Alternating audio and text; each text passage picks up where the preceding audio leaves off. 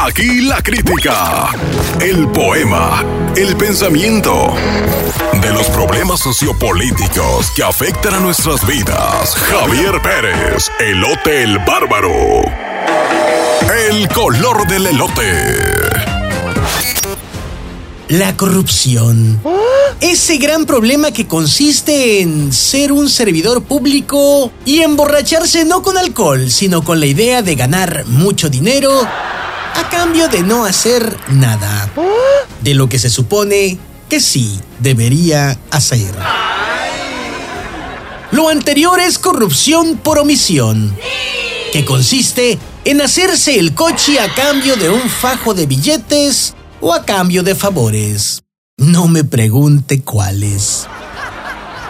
Otra forma de corrupción es la de obtener dinero, negocios o favores a cambio de hacer mal algo que se supone que debería hacerse bien. Es decir, en lugar de hacerse cochis, es hacerse los burros.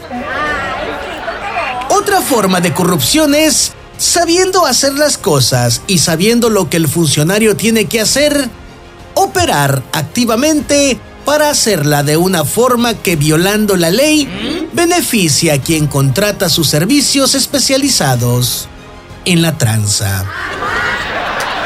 Es decir, en lugar de hacerse el cochi o el burro, entonces se hace el perro. No por nada a la corrupción se le conoce como mordida.